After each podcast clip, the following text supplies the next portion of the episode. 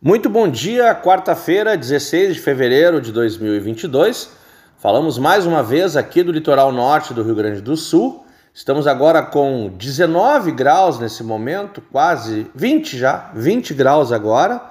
O tempo é aberto, sol bonito, céu bem azul, da mesma cor do mar, que está com muito bonito para quem está podendo veranear neste período desta segunda quinzena de fevereiro. As máximas chegarão hoje em torno de 28 a 29 graus aqui no nosso litoral norte do Rio Grande do Sul. E ontem, 400 quilos de alimentos impróprios para o consumo foram apreendidos na praia de Torres.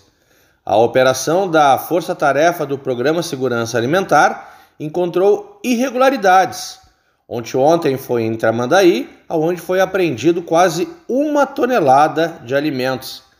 Pelo segundo dia consecutivo, os agentes da Força Tarefa do Programa Segurança Alimentar fiscalizaram estabelecimentos comerciais no litoral norte.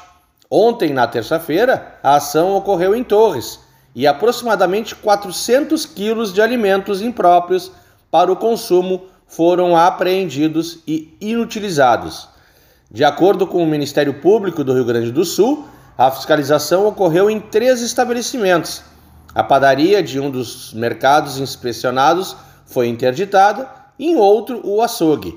Já no terceiro mercado, não foram encontrados irregularidades.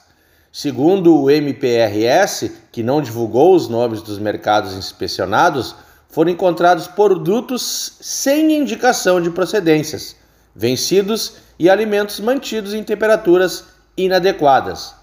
Estes foram os principais problemas encontrados pelos agentes da Força Tarefa. Ontem também os agentes fiscalizaram estabelecimentos comerciais em Tramandaí.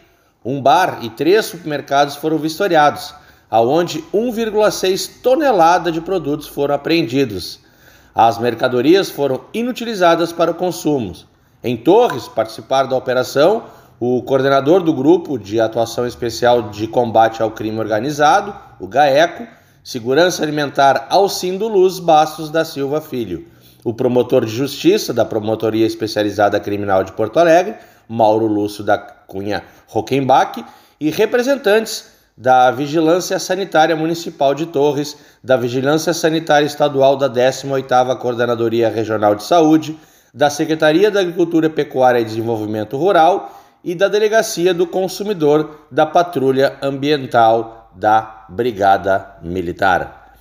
Essas informações, então, eu sou o Victor Garcia e farei para o grupo RS Com.